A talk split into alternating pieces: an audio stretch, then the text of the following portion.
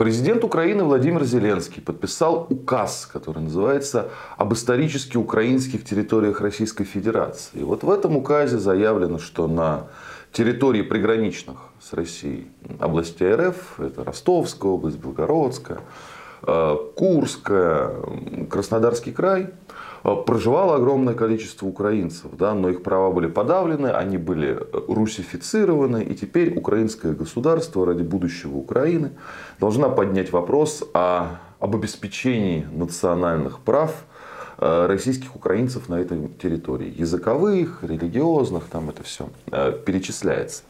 И что же такое случилось? С чем мы имеем дело? Да? Чтобы понять, с чем, мы, с чем мы имеем дело, да, надо понять, с кем мы имеем дело. Вот кто сейчас перед нами?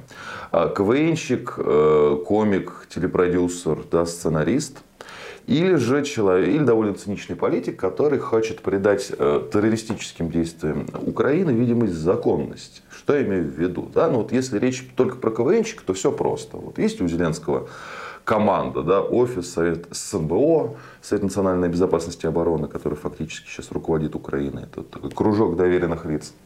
Вот там сидят всякие такие же креативщики, сценаристы, они постоянно приносят предложения. А давайте Россию тут попробуем ущемить, тут попробуем, это объявим, это сделаем. Да?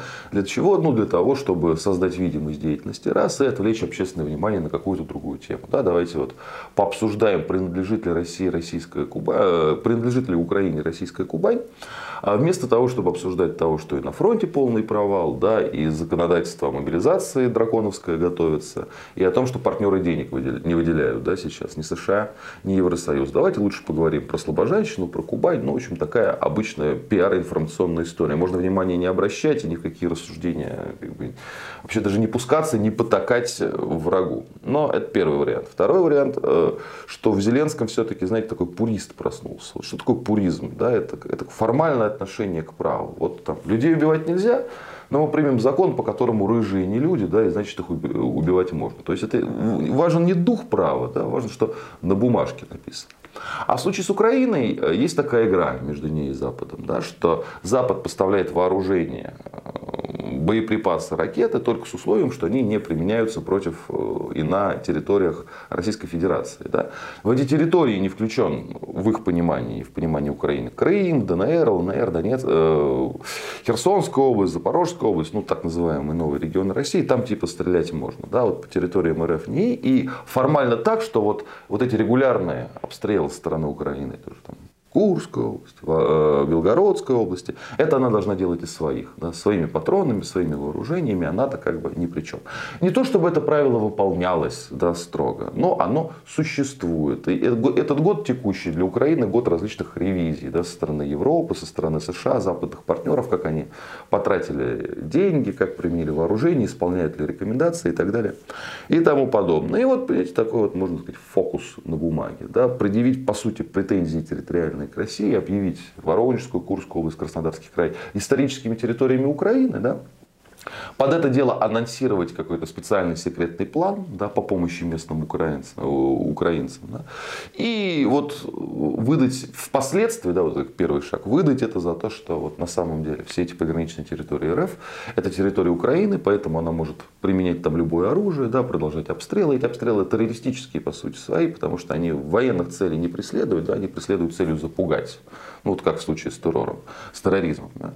Э, запугать, создать у россиян как бы ощущение, что э, что Украина представляет себя достаточно э, большую угрозу, чем она представляет на самом деле, давайте так вот аккуратно скажу. В общем, эффект основной психологический. Да, сейчас свое оружие кончилось, надо стрелять западно, поэтому давайте вот мы примем закон по поводу того, что Кубань это территория Украины.